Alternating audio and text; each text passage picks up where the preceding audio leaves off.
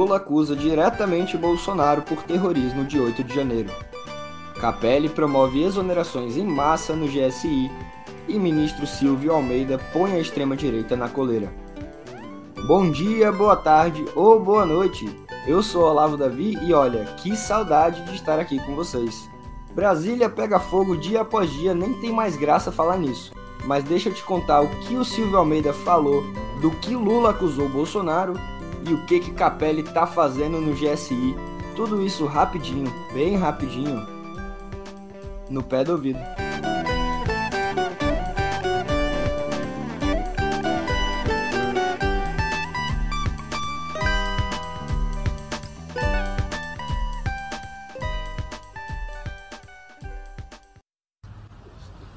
Não acho que quem ganhar ou quem perder, nem quem ganhar nem, per nem perder, vai ganhar ou perder.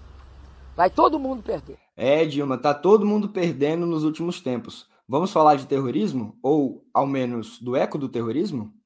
A chefia do Gabinete de Suposta Segurança Institucional, conhecido como GSI, deve ficar mesmo para o general Marcos Antônio Amaro dos Santos, antigo chefe de segurança da ex-presidenta Dilma durante os governos da petista. O novo nome foi anunciado ao ministeriado em reunião com o presidente Lula no Palácio da Alvorada. Havia certa pressão no entorno do petista para que um civil assumisse o cargo, visto com desconfiança desde o governo de transição e até bem pouco tempo infestado de bolsonaristas. Sim, infestado mesmo. E eu digo pouco tempo porque a tal da dedetização prometida não foi tocada pelo general Gonçalves Dias, mas em pouco menos de uma semana, o ministro interino Ricardo Capelli, quase um bombeiro na segurança pública do atual governo, já botou para fora alguns representantes das intenções golpistas nas Forças Armadas. Secretário executivo do Ministério da Justiça, Capelli anunciou ontem 58 exonerações, depois das 29 anunciadas no dia anterior, quarta-feira. Os alvos são preferencialmente militares que já voltaram às corporações de origem.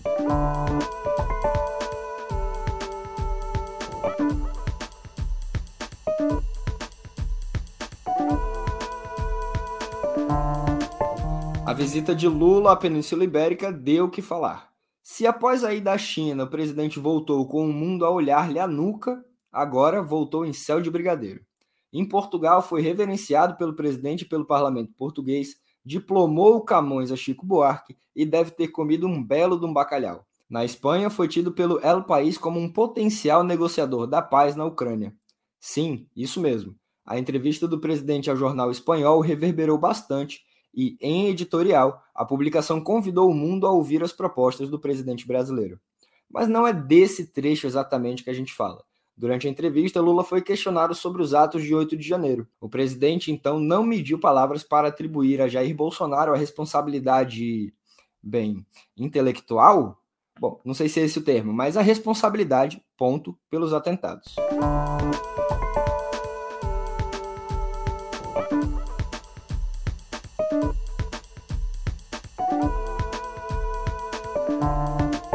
Deixa eu continuar nesse assunto porque eu tomei um shot de morfina agora há pouco e tô louco para falar besteira.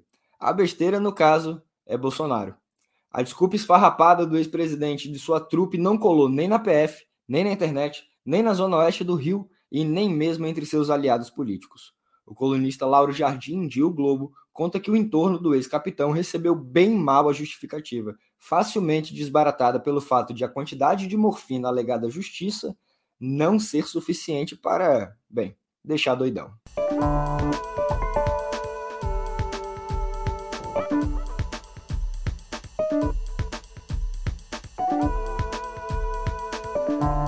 É, e continua o embrólio da justiça brasileira com o Telegram, ou Telegram, após a plataforma se negar a entregar dados de grupos neonazistas e de seus organizadores às autoridades. Ontem, o cofundador do aplicativo, Pavel Durov, indicou que é impossível coletar os dados solicitados judicialmente. Mas não é impossível porque não tem jeito. É impossível, segundo ele, porque isso violaria a conduta da plataforma junto a seus usuários, algo sobre o qual o Telegram foi fundado. Durov ainda deu a entender que o serviço pode sair do país. Segundo a Polícia Federal, a demora na entrega dos dados permitiu que os grupos claramente antissemitas e que ostentavam até suásticas fossem excluídos. E não é só no Brasil que essa postura tem prejudicado o Telegram. Na Alemanha, uma ameaça de banimento foi feita em função da plataforma ser usada para veiculação de discurso de ódio.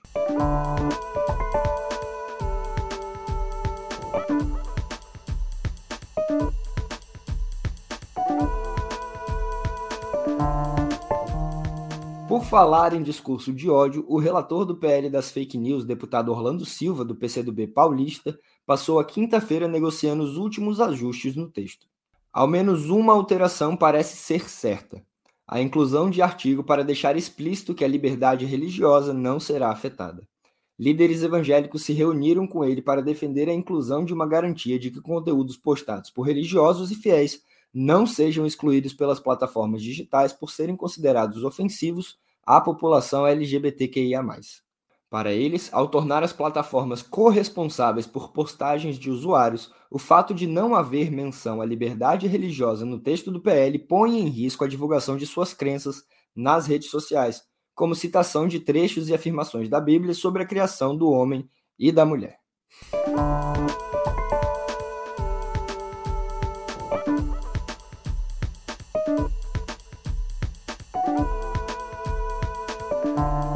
Muito tempo, e ainda não está muito claro se por despreparo ou por susto mesmo, as performances da extrema-direita pegavam a política com P maiúsculo, aquela que vale a pena, de jeito. Não adiantava. Qualquer postagem deixava as pessoas sérias embasbacadas e logo depois lá ia a rede social viralizar o conteúdo.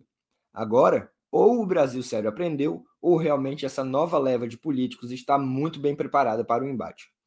Ontem, aqui em Brasília, o ministro dos Direitos Humanos, Silvio Almeida, compareceu a uma sessão da comissão voltada ao tema no Senado. A certa altura, o senador bolsonarista Girão, do Novo Cearense, levantou de seu lugar para entregar um boneco que supostamente representava um feto de 11 semanas de gestação. Esta é uma piadinha já batida do senador, que costuma fazê-la àqueles que defendem a pauta do aborto legal. Pois escutem só o que rolou. Senador Girão, por favor, eu vou pedir uma coisa. Eu eu vou, eu não quero receber isso por um motivo muito simples. Eu, eu vou ser pai agora. E eu sei muito bem o que significa isso. Isso para mim é uma performance que eu repudio profundamente. Isso aí é uma para mim, é, com todo respeito, é uma exploração inaceitável é, de um problema muito sério que eu tenho no país. Em nome da minha filha que vai nascer, eu me recuso a receber isso aí. Ok, a posição do ministro está dada. Só um pouquinho, em nome da minha, em nome da minha filha, não vou receber. Isso, isso é um escárnio. Não vou receber. Eu peço a. Senador, e falo, com todo respeito, com falo com muito respeito, tá. respeitando o seu cargo, eu não vou aceitar esse tipo de coisa. Tudo não estamos aqui para. Eu sou um homem sério e acredito que Tudo o senhor bem. também seja. Esse tipo de performance aqui não é o que condiz com a minha maneira de ver a política. Eu respeito. Eu respeito okay. a sua. Eu, Senador Gigão. O senhor me respeita. É. Se o senhor fazer uma pergunta séria, eu vou responder com o maior prazer. Tá. Mas esse tipo de performance é inaceitável, tá. uma exploração tá. de um problema muito sério que nós temos no, no Brasil e no mundo. Perfeito. Isso aí eu não aceito. Eu. Senador Gigão. Girão logo pediu desculpas e voltou que nem um caranguejo tímido para o seu lugar. E fim de papo.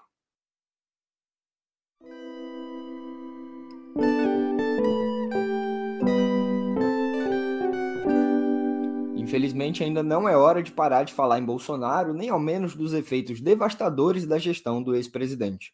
E é uma péssima notícia para começar a editoria de Viver. A bacia do Xingu, território onde vivem 26 povos originários diferentes, teve mais de 730 mil hectares de floresta desmatada, o equivalente a 200 árvores derrubadas por minuto durante o governo Bolsonaro. O estudo é baseado em imagens de satélite e análise de dados e nasceu da parceria da Xingu Mais e do Instituto Socioambiental, ou apenas ISA. Ali no Xingu estão cinco dos seis territórios de povos originários mais desflorestados da Amazônia Legal, o pedaço brasileiro da floresta.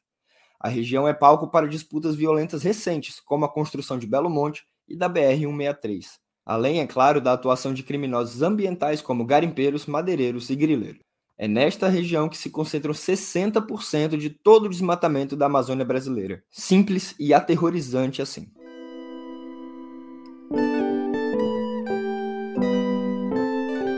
Alvo da sanha da extrema-direita e de um cara totalmente desconectado da realidade, seja atual ou histórica, a Fundação Cultural Palmares está, felizmente, sob nova direção.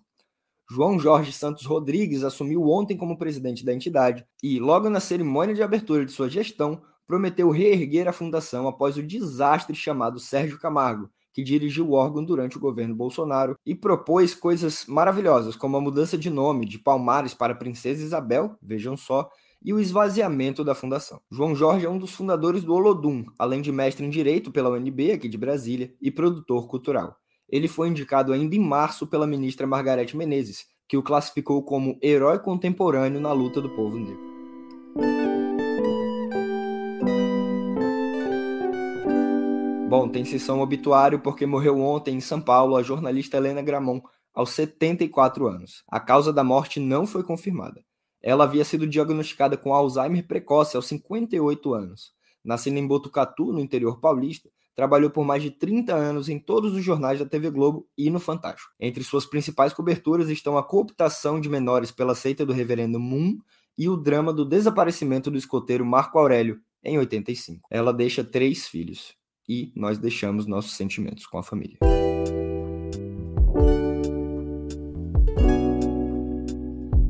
Quem não gostaria de vencer um prêmio gigante como o Jabuti, o maior da literatura brasileira, logo na estreia, né? Não é impossível, nada é, mas é muito, muito, muito, muito, muito difícil.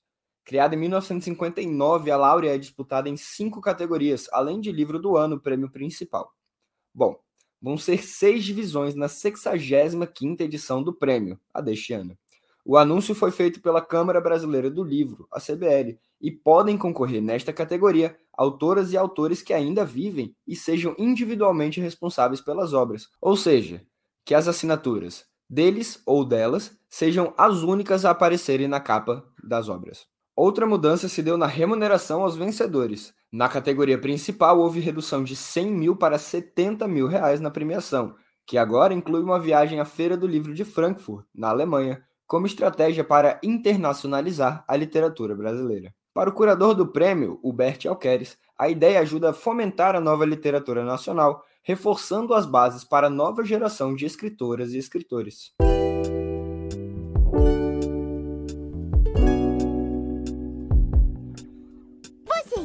Que dia é hoje? Eu não sei que dia é hoje. É sexta, eu acho. Não é do dia da semana que eu tô falando.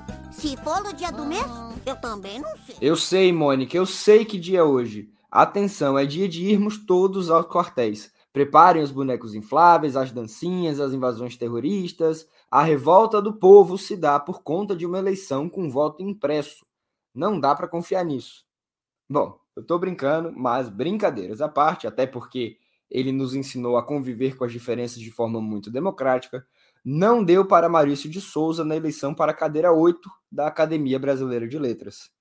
O assento, que era de Cleonice Berardinelli, vai ficar com o filósofo Ricardo Cavalieri, de 69 anos. O criador da Turma da Mônica teve apenas dois votos, enquanto Cavalieri contou com 35. Dois imortais deixaram as cédulas em branco. A vitória do filósofo era mesmo tida como garantida antes da eleição, mas é claro que eu e toda uma geração alfabetizada no bairro do Limoeiro estava na torcida. Sessão obituário no ar para fechar a editoria de cultura. Faleceu ontem o apresentador e político Jerry Springer, titular de um dos mais populares e popularescos programas da TV norte-americana. Formado em ciência política e direito, chegou a ser prefeito de Cincinnati nos anos 70, antes de enveredar pela TV. Seu programa estreou em 1990, ainda se propondo sério, mas de olho na audiência, enveredou para baixarias ao vivo, como os casos de traição e paternidade questionada.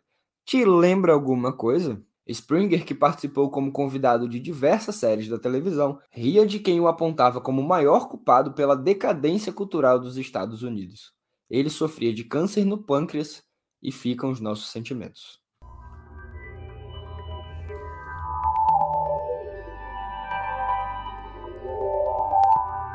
Tem mais rodada de demissão na tecnologia porque a Meta, dona do Facebook, anunciou ontem uma terceira onda de demissões. Segundo o presidente executivo, Mark Zuckerberg, as demissões devem ocorrer em maio, mas ele não informou a quantidade de pessoas que serão postas na rua. Ele disse ainda que, depois do corte, o ambiente de trabalho ficará mais estável para os funcionários, ou seja, rechaçou novas demissões após essa terceira onda. A reestruturação da empresa já passou por duas ondas de demissões em grupos técnicos e também de recrutamento. A segunda rodada ocorreu em maio, com um corte de 10 mil funcionários ao redor do globo. A primeira rodada, que ocorreu em novembro do ano passado, atingiu mais de 11 mil pessoas. O presidente da companhia ainda declarou que este tem sido um processo difícil. Imagine então para quem está sendo demitido.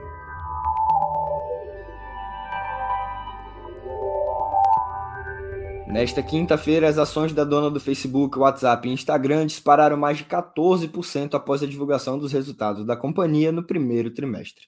Ou seja, a meta superou as expectativas do mercado em faturamento e, mesmo assim, continua com a rodada de demissões. Vamos lá. Eles registraram mais de 28 bilhões de dólares em receita e 5,7 bilhões em lucro líquido, superando as expectativas. Com a valorização, Mark Zuckerberg ficou 10 bilhões de dólares mais rico e ultrapassou o fundador da Zara no ranking mundial da Forbes, tornando-se a 14ª pessoa mais rica do mundo. Enquanto isso, o metaverso da Meta, o metaverso da Meta continua acumulando perdas, tendo prejuízo de quase 4 dólares no período, o equivalente a mais de 20 bilhões de reais.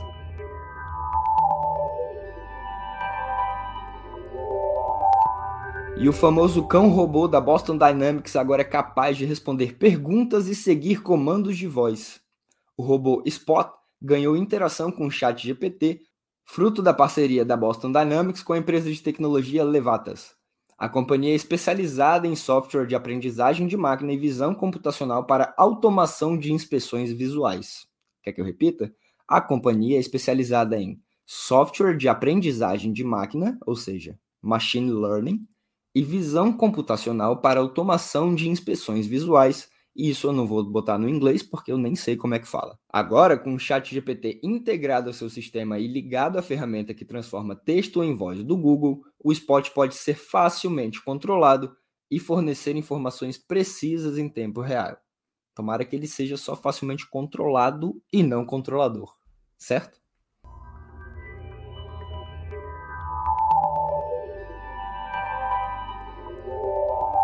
Você, assim como eu, tem raiva do cardápio em QR Code ou QR Code?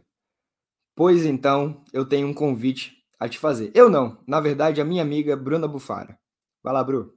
Que mané ChatGPT, a grande prova que a humanidade, como a conhecemos, está em seus estertores e a revolta das máquinas está próxima, é o nefasto cardápio em QR Code. Se você ainda não me conhece, eu sou Bruno Bufara e você pode ver outras das minhas epifanias na nossa curadoria meio maravilhosa. Um programa feito por humanos, totalmente natural, sem aditivos e nem conservantes.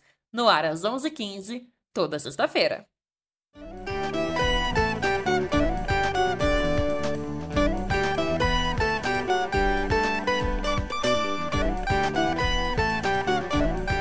Com QR Code, sem QR Code, o importante é que o No Pé do Ouvido tá aqui para vocês. E eu, eu me despeço com aquela velha promessa de voltar em breve. Até!